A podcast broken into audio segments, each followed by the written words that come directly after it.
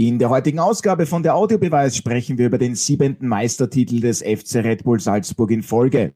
Dazu gibt es jede Menge Spannung im Rennen um Platz zwei und drei. Wie genau ist die Lage bei Rapid und ein heißes Thema ist auch der Kampf gegen den Abstieg. Der Audiobeweis Sky Sport Austria Podcast, Folge 77.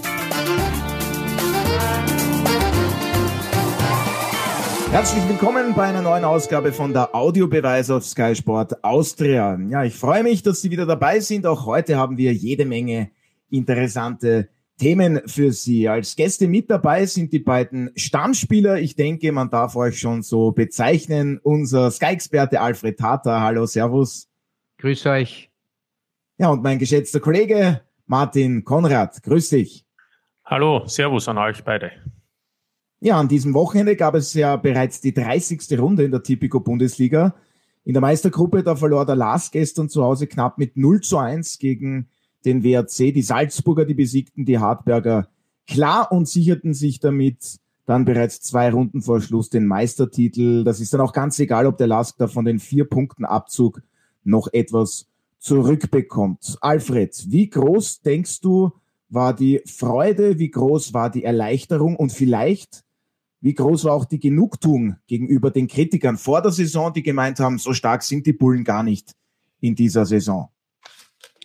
Kritiker hat es wenig gegeben vor der Saison. Man hat die üblichen Dinge mokiert, dass wieder profunde Spieler von Salzburg abgegeben wurden, aber prinzipiell haben alle, die seriös sind, ich denke an Martin Konrad oder Thomas Druckeschitz, im Vorfeld der Meisterschaft darauf gepocht, dass Salzburg wieder Meister wird.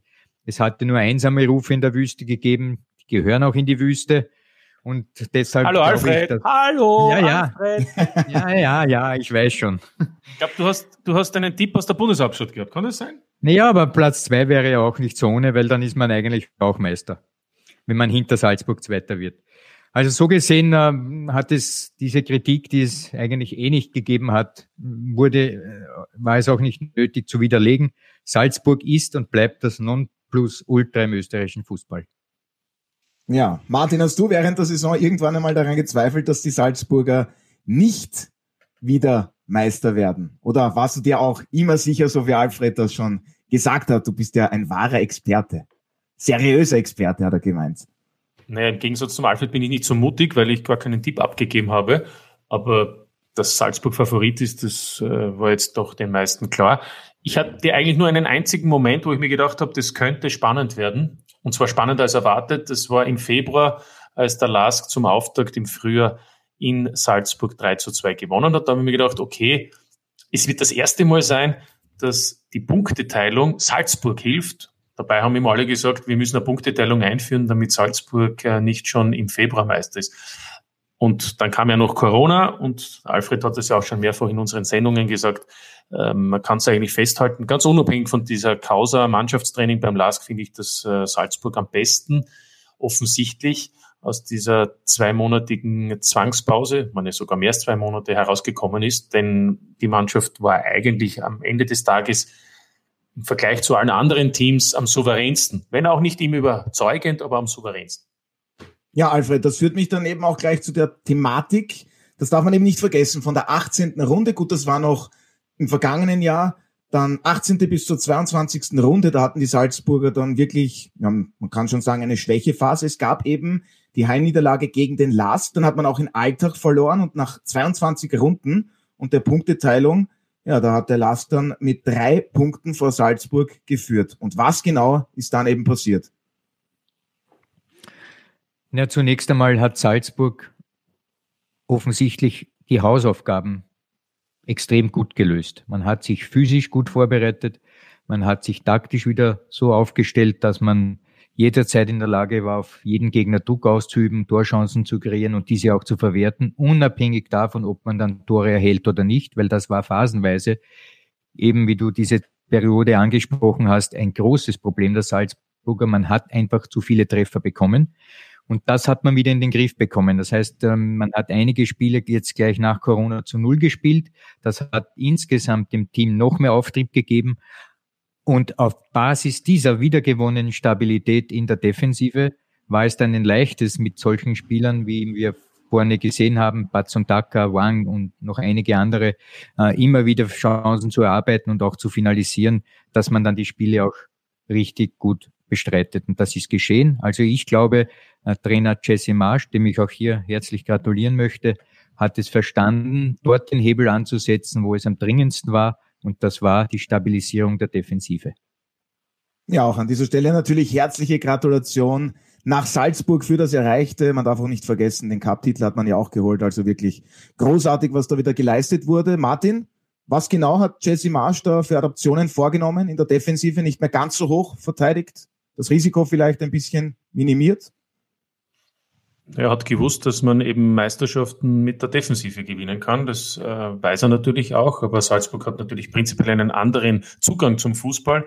Ähm, musste das ja auch im Herbst in der Champions League das ein oder andere Mal dann auch ähm, erkennen, dass man mit dieser Art von Fußball zwar spektakulär viele überzeugt in Europa, aber nicht immer auch dann punktet und dadurch dann am Ende vielleicht auch die ganz große Sensation verpasst hat, äh, vor Napoli ähm, oder vor Liverpool weiterzukommen in der Champions League, also noch in die K.O.-Phase im Frühjahr. Insgesamt, äh, die Defensive ist insgesamt auch stabiler geworden, weil eben auch äh, das Mittelfeld ja auch vielleicht mehr nach hinten gearbeitet hat oder eben auch tiefer gestanden ist. Zum anderen muss man schon auch sagen, diese Corona-Pause wurde insofern auch genutzt, einerseits was die Fitness betrifft und auch die Schnelligkeitsdefizite, die man zum Beispiel bei Ramalho noch gesagt hat. Ich finde, wie zwar mit Sicherheit kein Sprinter mehr in diesem Fußballerleben, aber die Werte, so vermittelt man das auch aus Salzburg, sind alle, vor allem auch bei Ramalho, aber auch bei anderen Spielern in dieser Pause nochmals besser geworden. Und zum Zweiten hat natürlich Salzburg auch davon profitiert, dass Spieler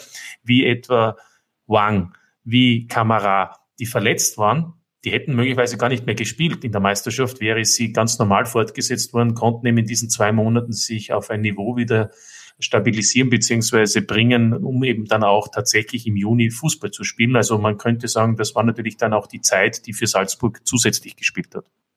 Ja, und Minamino und Haaland wurden ja im Winter abgegeben. Alfred, ich weiß, diese Corona-bedingte Pause, die ist überhaupt niemandem gut gekommen. Davon wollen wir nicht sprechen. Aber konnten dadurch sich die Salzburger dann eben noch einmal sammeln und genau das, was Martin jetzt auch schon angesprochen hat, noch einmal verbessern, diesen Zusammenhalt auch, diese Abstimmung? Das ist überhaupt keine Frage, das ist definitiv so. Der Lask war damals ja, wie wir wissen, ähm, wirklich im Rennen. Man hat ja sechs Punkte vor der Punkteteilung äh, auf Salzburg geholt. Und der Lask wäre ohne diese Unterbrechung sicherlich nicht so äh, aus der Spur geraten, wie es dann nach Corona und nach diesem ähm, Trainingsfauxpas äh, gekommen ist. Daher es war diesmal am engsten von den letzten sechs Meisterschaften, glaube ich, dass äh, Salzburg gefährdet war. Und da sind einige Dinge eben dazwischen gekommen, im Speziellen diese Corona-Problematik, die diesmal äh, Salzburg noch einmal herausgezogen haben. Natürlich eingedenk auch der wirklich sehr großen eigenen Stärke der Salzburger.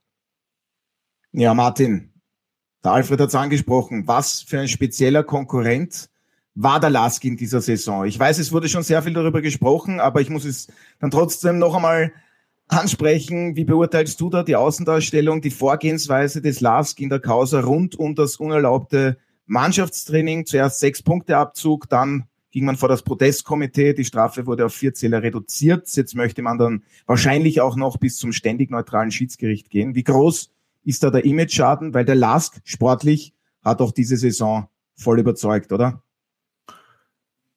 Also das muss man zweiteilen. Insgesamt diese Causa, haben wir schon oft darüber gesprochen, ich finde, die Außendarstellung ist ausbaufähig beim LASK. Ähm, das war mit Sicherheit nicht ideal, aber das wissen auch alle Beteiligten. Äh, die wissen auch, dass sie dann einen Fehler gemacht haben, der letztlich nicht so entscheidend ist für das Sportliche, aber eben Konsequenzen gehabt hat, was die Punkteanzahl betrifft. Insgesamt also eine Aktion, die man sich hätte sparen können. Ich bin auch der Überzeugung, dass viele der Verantwortlichen und vor allem der Trainer sich hier gar nicht ähm, der Schuld so hundertprozentig bewusst sind. Sie wissen zwar, dass es ein Fehler war, aber dieses Unrechtsbewusstsein ist ein anderes. Und das meine ich ganz konkret bei Valerian Ismail. Ich weiß auch, dass er von Journalisten von der L'Equipe aus äh, Paris angerufen wurde und gefragt wurde, warum die Aufregung? Also was ich damit zum Ausdruck bringen will, das ist auch eine Frage der Kultur. In Frankreich geht man mit solchen Dingen auch anders um als vielleicht in Deutschland und in Österreich. Was genau meinst du inwiefern? Mit welchen ja, diese Schwampigkeit, die man zwar den Österreichern auch nachsagt, aber bei uns sind oft Regeln, die dann sehr genau beachtet werden. Das ist ein bisschen laissez-faire. Ja, und ich will damit nicht sagen, das war ein Fehler, das sagt auch Valerie Ismail. Aber ich glaube, das Unrechtsbewusstsein ist ein anderes aufgrund seiner kulturellen Erziehung, seiner Entwicklung als in Österreich und in Deutschland. Nichtsdestotrotz, wir spielen in Österreich Fußball, es ist die Bundesliga, es gibt in Österreich dafür auch Strafen und die wurden eben auch so geäußert. Das ist das eine. Und wie man dann damit umgeht, auch von der verantwortlichen Seite über den Trainersektor, das ist das andere. Das haben wir auch schon kritisiert. Das hätte man mit Sicherheit auch anders darstellen können. Und auch äh, die Frage vor allem auch, äh, wer weiß was und wer weiß nichts. Das ist also mit Sicherheit besser darstellbar und hätte man sich vielleicht auch mehr ähm, Kritikpunkte oder offene Kritikpunkte irgendwie auch abwenden können. Zu guter Letzt, der Rechtsweg steht allen offen, auch das haben wir besprochen. Und abschließend, der sportliche, da bin ich der Meinung, der Lask hat eine herausragende Saison gespielt bis Corona. Ab dem Zeitpunkt danach, muss ich jetzt sagen, ist natürlich das eher, eher durchschnittlich. Das hat man jetzt auch wieder gesehen in den letzten Spielen, auch wenn man da gewonnen hat. Es war nicht immer einfach, ähm, spielerisch so sich durchzusetzen wie vor Corona im Grunddurchgang. Im Finaldurchgang hat der Lask im Moment zehn Punkte gemacht, Hartberg neun Punkte. Ich glaube, damit ist schon vieles gesagt. Ja, und habe Sie schon gesagt, ganz egal, ob es da jetzt auch noch vier Punkte beim ständig neutralen Schiedsgericht zurückgibt oder wie auch immer das dann ausgeht. Die Salzburger, die haben den siebenten Titel in Folge geholt. Alfred, wie besonders ist es trotzdem Meister zu werden? Auch Jesse Marsch, der ist gekommen, Marco Rose hat den Verein verlassen. Jesse Marsch, ja, bei den Fans, da gab's die ein oder andere Meldung, dass er nicht so wirklich erwünscht ist. Wie hoch ist sein Anteil? Er spricht auch immer von dieser Mentalität. Also in jedem Land wo Fußball gespielt wird auf halbwegs äh, normalem Niveau, ist die Erreichung des Meistertitels eine herausragende Re Leistung. Und der Architekt dieses Meistertitels ist Jesse Marsch. Da braucht man nicht lang herumdeuteln. Wenn man Erfolg hat, muss man äh, diesen Erfolg auch äh, jemanden sozusagen gönnen, der für sehr viel Arbeit gestanden ist in diesem Jahr, weil eines dürfen wir alle ja gar nicht vergessen der Anspruch, den Salzburg intern an sich selber hat, ist, wir müssen Meister werden. Und wie sehr ein Muss oft äh, ein Team lähmen kann und, und, und vielleicht die Leistungen nicht abrufbar sind aufgrund dieses Drucks, das kennen wir von anderen, anderen Vereinen zur Genüge. Bei Salzburg hingegen ist dieser interne Druck, den man sich selber auferlegt hat, äh, das Gegenteil, eine Art Zug. Ja, die Mannschaft beflügelt sich aufgrund dieser Situation immer von alleine, wobei das Wort beflügelt ja im Zusammenhang mit der Marketingstrategie von Red Bull noch äh, doppelt gültig ist. Daher, Jesse Marsch ist zu, äh, zu gratulieren, ohne Wenn und Aber. Er ist extrem unter Druck gestanden. Speziell nach Corona habe ich bei vielen Interviews gemerkt, bei jedem Spiel, wie er unter Strom steht, weil es war auch für ihn als persönlich als Trainer eine sehr wichtige Sache, dass er in Österreich, auch in seinem ersten Jahr zwar, aber trotzdem den Meistertitel und vielleicht auch das Double holt. Und das ist ihm gelungen. Und daher, es gibt hier keine schwarzen Flecken. Und wenn es irgendwelche Fans gibt, die diese hinschreiben wollen, dann verwandeln wir sie in weiß, weil ab jetzt müssen wir sowieso die, diese schwarzen Flecken mit diesen Rassismusdebatten beenden. Das darf nicht sein.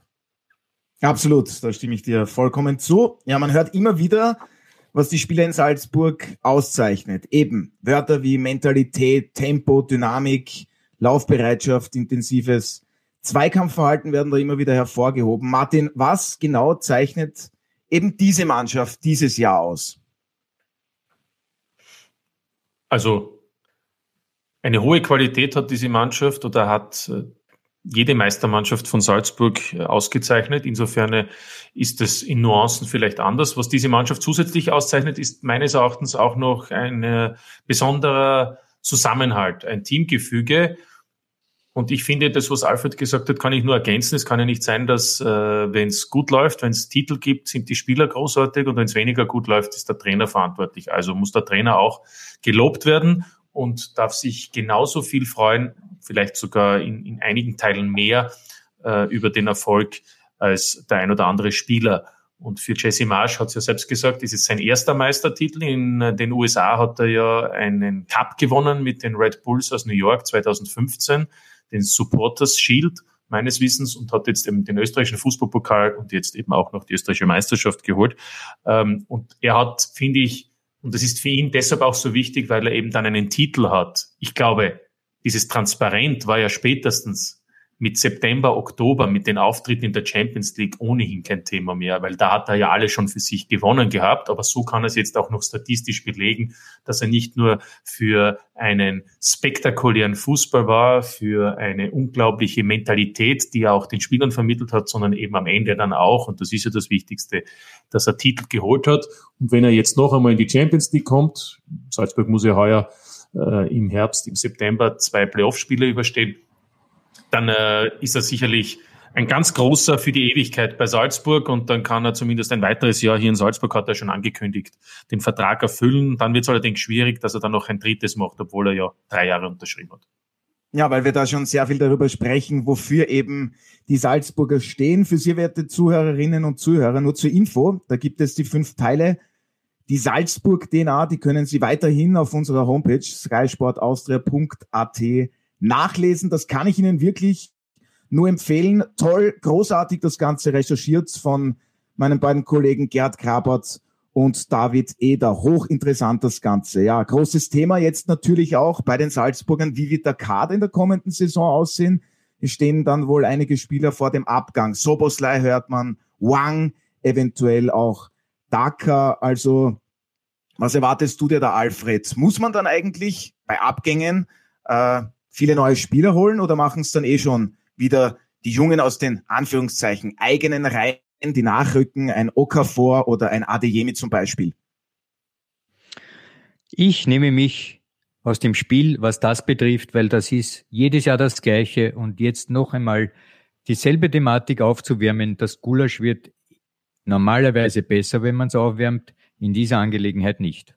Okay, dann machen wir es anders. Wie hoch ist da ja, die Arbeit von Christoph Freund, dem Sportdirektor, einzuschätzen? Ja, das ist äh, eine andere Sache jetzt. Die strategische Ausrichtung des Vereins, das heißt, äh, man hat immer eine große Linie auch im Fokus, nicht nur das, un, das unmittelbare Tagesgeschäft, das dann mit dem jeweiligen Kader bestritten wird, sondern man tätigt ja schon im, äh, in der jetzigen Saison sozusagen Käufe, die dann vielleicht erst in ein oder zwei Jahren ähm, schlagend werden. Man hat also in dieser Hinsicht so gleitende Übergänge bereits einkalkuliert. Mit anderen Worten sagen Sie dort für sich, wir holen Spieler, die eine extrem gute Perspektive haben, zu uns nach Salzburg, bauen sie dann im Training auf, bauen sie dann im Training ein, während die, die bereits eingebaut sind und performen, abgegeben werden, geschieht so ein, ein gleitender Übergang äh, innerhalb des Kaders. Das ist die Strategie, die weit, die lang und äh, weitsichtige Strategie von Salzburg. Und man kann Gift aufnehmen, dass der Herr Freund das weiterhin gut beherrschen wird. Ja, Martin, wie siehst du die Arbeit von Christoph Freund und dann auch in weiterer Folge qualifizieren sich die Salzburger kommende Saison für die Champions League. Man ist ja nicht von Haus aus dabei, wie die Saison davor. Man muss wieder durch die ungeliebte Qualifikation. Man muss ins Playoff. Das ist ein Duell, zwei Spiele, bleibt es dabei. Bei allen anderen Qualifikationsspielen gibt es ja oder ähm, äh, ähm, Runden gibt es ja nur ein Spiel aufgrund der Corona-Pandemie. Ähm, schwierig zu sagen heute. Wir kennen den Gegner nicht, den anderen Meister. Ähm, aber es sollte einer sein, der ja hinter Österreich liegt und damit äh, besteht auch die Chance, dass es Salzburg schafft. Generell glaube ich, dass es nicht so schwierig sein wird, ähm, die Qualität zu halten. Ob es dann reicht, in zwei Spielen in die Champions League zu kommen, das ist eine andere Frage. Deshalb, weil ich gehe davon aus, dass Wang mit Sicherheit weg ist und dass Soboslai vielleicht weg ist. Daka hat keine Ausstiegsklausel, ist bis 2024 gebunden das macht Christoph Freund nicht, denn er hat auch wieder etwas gelernt, weil Marco Rose ja nach seinem ersten Jahr den Kader beisammenhalten wollte, gab es ja keinen praktisch wirklichen Aderlass 2018. Die Mannschaft hätte mit Rose in die Champions League kommen sollen. Wir können uns an Roter Stern Belgrad und das 2 zu 2 in Salzburg erinnern und eben nur Europa League. Aber alle sind geblieben. Egal ob sie Schlager, Dabur, Leiner wollte nach Napoli, durfte nicht. Alle mussten bleiben mit dem Ziel, mit Rose die Champions League zu erreichen. Warum sage ich das? Ein Jahr später, also letzten Sommer, war klar, dass ein Großteil der Spieler gehen wird. Und plötzlich ist die halbe Mannschaft weg gewesen. Auch noch Gulbransen zum Beispiel, dann auch noch Samaseku, äh, dann auch noch Hannes Wolf. Also, Christoph Freund weiß, es ist Munas natürlich Dabur besser. darf nicht vergessen. Habe ich vorhin schon erwähnt. Ja. Munas Dabur und eben die, die, die ja eigentlich schon davor gehen wollten, wie Leiner eben auch und wie Schlager. Und weil eben äh, Freund gesehen hat und auch natürlich gespürt hat, die kann ich jetzt alle nicht mehr halten, weiß er jetzt ein, zwei Spieler, also Wang, Soboslai, ist okay. Damit haben auch wieder die nächsten Spieler die Möglichkeit nachzurücken, aber eben nicht wieder alle halten, weil dann habe ich das Problem nur um ein Jahr verschoben, weil dann habe ich 2021 das Problem, dass dann plötzlich fünf weg wollen oder sieben und nicht wieder nur zwei, drei. Und das ist die Möglichkeit, eben sanft etwas zu verändern. Und ich wiederhole mich, es gibt sehr viele Spieler bei Salzburg, nicht nur die, die wir jetzt im Frühjahr schon gesehen haben, Mittlerweile ist natürlich Minamino weg und Haaland im, im, Winter jetzt noch einmal ein, zwei. Das ist eben der normale Weg. Aber wir haben ja nicht nur Okafor und Adeyemi. Wir dürfen nicht vergessen, Kamara wird immer wichtiger. Wir dürfen nicht vergessen, Bernet kommt wieder zurück. Ganz entscheidender Spieler für mich. Christensen hat sein Comeback gestern gefeiert. Es gibt noch Diarra und Diakite. Es gibt noch die Leihspieler Mensa, Brevliak in Belgien. Es gibt noch weitere Spieler, auch jene in Liefering, wo ja hervorragende Spieler dabei sind, zum Beispiel Oko, ein Innenverteidiger, der ja schon League gespielt hat, Bokorni, es gibt noch Stosic, Sucic. Also das sind alles hoch äh, interessante Spieler, die teilweise zwei bis vier Millionen Euro gekostet haben im letzten Sommer. Keine Sorge, Salzburg wird auch im kommenden Herbst sehr viel Qualität haben. Absolut. Ich denke, da muss man sich keine Sorgen machen. Also der Meistertitel, der ist schon vergeben, aber in der Meistergruppe, da ist ja noch ordentlich ja, Spannung dahinter, Kampf um Rang 2 und auch 3. Rapid hat den Lask da eben gestern in der Tabelle überholt. Der WRC hat auch noch Chancen auf den Vizemeister. Und am Mittwoch empfängt Rapid zu Hause den Lask Alfred. Was darf man von dieser Partie erwarten? Naja, man muss jetzt mal Folgendes festhalten. Rapid hat im Gegensatz zum LASK oder auch dem WRC, von Salzburg rede ich gar nicht. Die beiden LASK und WRC waren ja auch international tätig. Wir erinnern uns an äh, die, das Auftreten der Linzer, das kennen wir sowieso, aber auch das der Wolfsberger mit einem 4 zu 0 in Gladbach. Das heißt, diese beiden Teams haben eine super Saison gespielt. Jeder, wenn man von LASK redet, sagt super Saison, super Saison, super Saison. Und plötzlich, zwei Runden Verschluss, ist Rapid vor dem Lask und kann mit einem Sieg im direkten Duell den Lask endgültig vom zweiten Platz verdrängen und man bleibt selber Zweiter. Was sagt mir das? Das sagt mir, Rapid hat eine Saison, wo man untergegangen ist in der medialen Wahrnehmung aufgrund der Performance anderer und vielleicht auch etwas, man trägt mittlerweile einen negativen äh, Stempel auf der Stirn, dass man also gar nicht wahrnimmt, dass Rapid auch eine super Saison hat, obwohl sie nach allen Be äh, Beurteilungen profunder Kenner meint, die spielen einen Dreck. Und dieses Paradoxon ist natürlich sehr interessant. Man muss sich einmal selber auch hinterfragen, warum hat man auf Rapid immer nur mit einem halb geöffneten positiven Auge und mit einem voll geöffneten negativen Auge hingesehen. Wenn man jetzt sieht, dass Rapid zwei Punkte ist vor dem Lask, obwohl der Lask die Über-Drüber-Saison hatte und die Rapidler eigentlich eine Hundsaison. Das muss man mir auch erst einmal erklären. Martin, ja. kannst du mir das erklären? Naja, der Rechenfehler, nicht? die vier Punkte darfst du eigentlich nicht vergessen. Rein sportlich wäre der Last zwei Punkte für Rapid. Jetzt könnte man sagen, trotzdem ist Rapid großartig, weil Rapid mit 35 Punkten jetzt mit Halbierung auf Platz drei liegt. Und das stimmt auch. Rapid hat, äh, und das sind eigentlich die sportlichen Fakten, weil das ist ja für mich das Entscheidende, jetzt unabhängig von äh, Urteilen von diversen Senaten. Fakt ist, Rapid hat 16 Spiele in dieser Saison gewonnen. Rapid hat vor allem im Frühjahr 2020, und das halte ich für äh, dann doch interessant, äh, nur einen Zähler weniger gemacht als Salzburg. Ja, das muss man jetzt auch einmal in der Frühjahrstabelle äh, anerkennen. Das ist klar. Die Frage ist nur, ist es nur eine Sternschnuppe, Alfred? Weil wir auch die Spiele gesehen haben? Oder ist es der Beginn eines interessanten Weges, der uns in der kommenden Saison Rapid auf einer Höhe mit dem LASK und mit einem kleinen vielleicht auch Ärgernis an Salzburg sehen kann. Ja, da habe ich äh, den Trainer, den Sportdirektor, also sozusagen den, den, den Chef über die sportlichen Agenten, Zoki Barisic im Kopf, der unlängst noch gemeint hat, dass für seinen Geschmack die Entwicklung des Teams sogar ein wenig zu schnell vor sich geht, war ein Interview im Standard.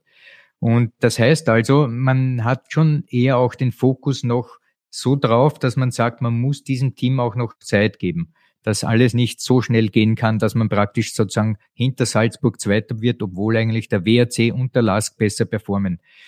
Rapid ist ein interessanter Club, muss man gestehen, und ich glaube, ganz besonders dann, wenn man heuer wieder den Einzug schafft in einen europäischen Bewerb, wird es dem Club insgesamt neue Impulse geben, was äh, auch natürlich die Ausrichtung betrifft, äh, neue Spieler zu holen oder Spieler zu holen, die punktuell das Gefüge insgesamt verbessern. Also Rapid ist wirklich eine, eine, eine Mannschaft heuer, das ist ein, ein schwieriger, ein schwieriger Knochen zu knacken in der Analyse. Ja, das, ja bitte Martin. Ich wollte nur sagen, wollte nur sagen ähm, die Frage ist natürlich, kann Rapid Spieler holen? Finanziell wird es wahrscheinlich schwierig werden, was man so hört. Gilt ja für viele Clubs, also mit Ausnahme von Salzburg und Lask und Wolfsberg. Für alle anderen heißt es ja den Gürtel eingeschnallen, wobei bei Rapid interessant ist, äh, Alfred, dass ja mit Ala und mit Pavlovic zwei Stürmer unter Vertrag stehen. Äh, siehst du die vielleicht sogar in einer Position, wo der Trainer nicht vorschnell sagen sollte, die brauche ich nicht, wenn ich mir die aktuellen Stürmer ansehe und deren Gefährlichkeit, ich meine jetzt damit nicht Funtas, der ist sowieso außen vor, die Frage ist, ob man den halten kann, äh, und, und Kara, wo ich sage, das ist jetzt äh, schön, dass er schon drei Tore erzielt hat, aber ob er dann auch die Fähigkeit hat, über eine Saison ein, ein Stürmer von Format zu sein in der Bundesliga. Ja, das ist ein, eine richtige Analyse. Ich glaube, bei Rapid gibt es mehrere äh, Problemkreise, die es zu bearbeiten gilt. Das eine ist natürlich die Sache mit der Verteidigung. Ja. Da hat man jetzt äh, zwar äh, in der Not äh, Spieler aus dem Hut gezaubert, die auch insgesamt äh, sich gut äh, präsentiert haben. Aber natürlich aufgrund dieser schweren Ausfälle unmittelbar im, im Bereich der Abwehr ist man hier fast schon auch angehalten, neue Dinge anzudenken. Das Mittelfeld wiederum, da denke ich, dass man auf den Außenpositionen ausreichend besetzt ist. Also ich sehe da wenig Bedarf. Allerdings kann ich mir vorstellen, dass im Zentrum, wenn man Schwab halten kann, noch etwas dazukommen sollte. Ja, also Ljubicic macht für mich auch einen hervorragenden Eindruck, aber da braucht man noch einen Dritten, der da das Niveau hochhält. Und die Stürmerfrage hast du richtig erkannt.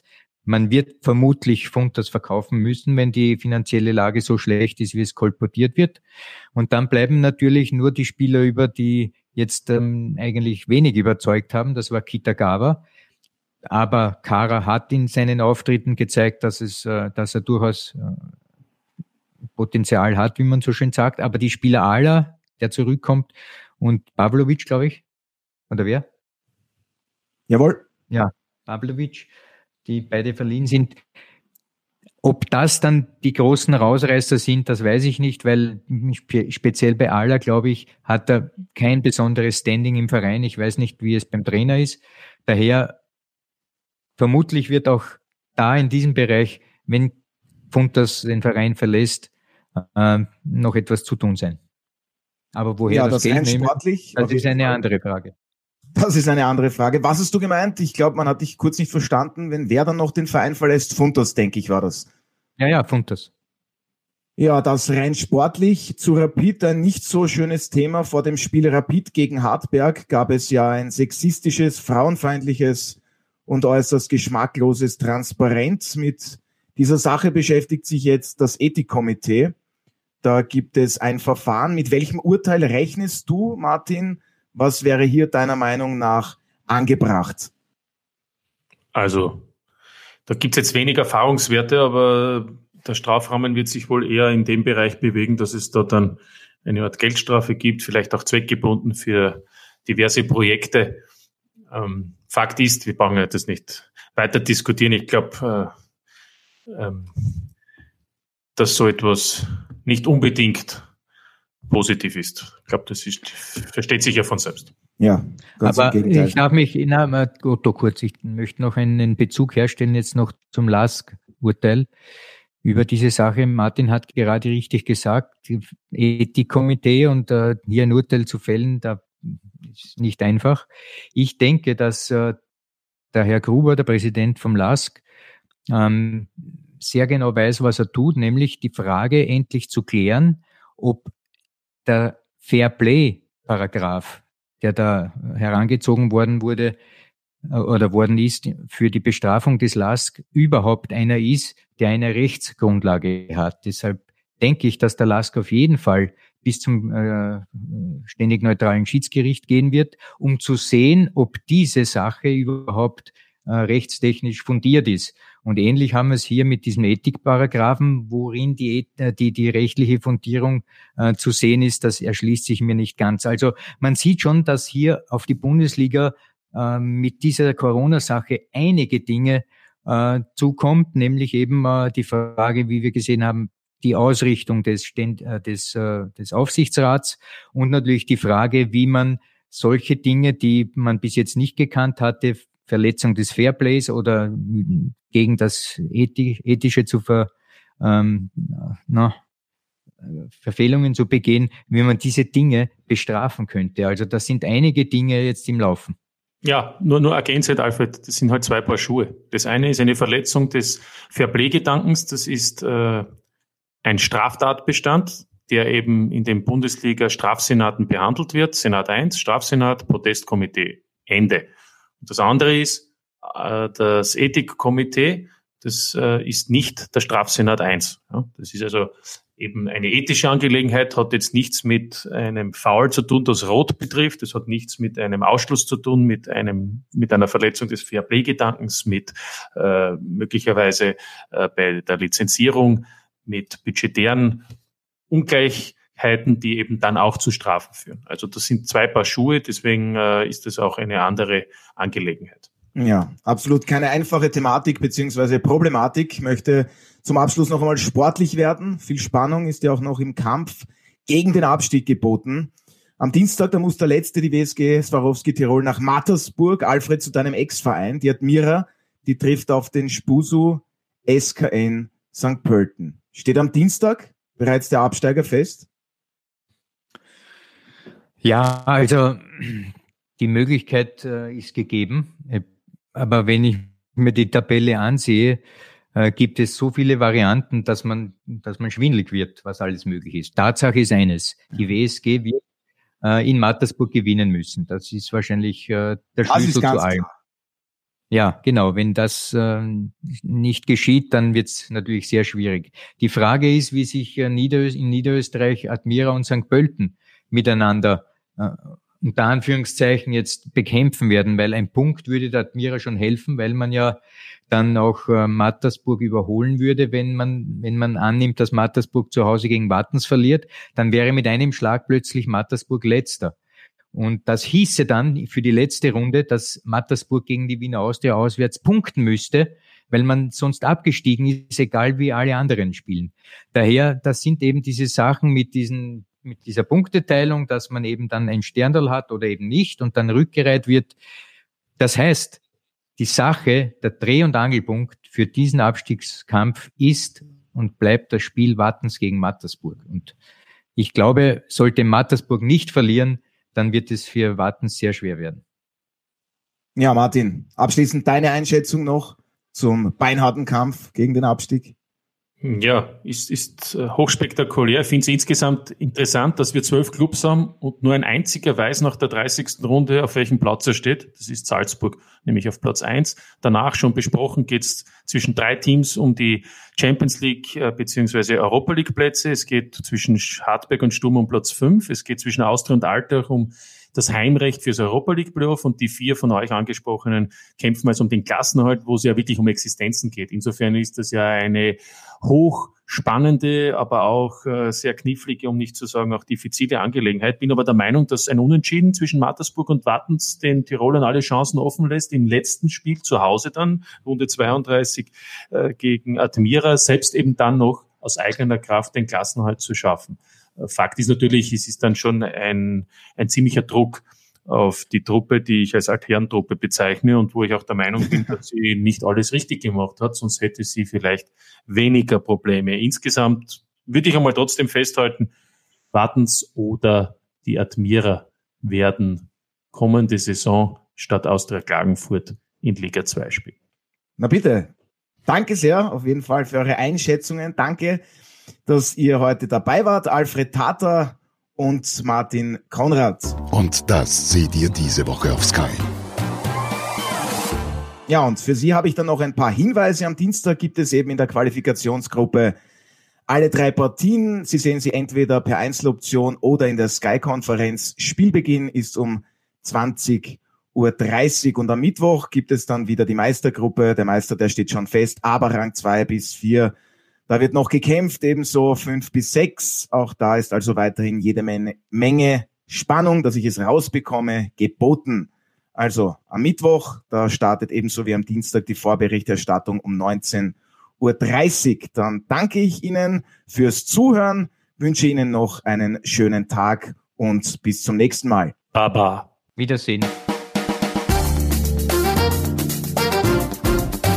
Das war der Audiobeweis. Danke fürs Zuhören.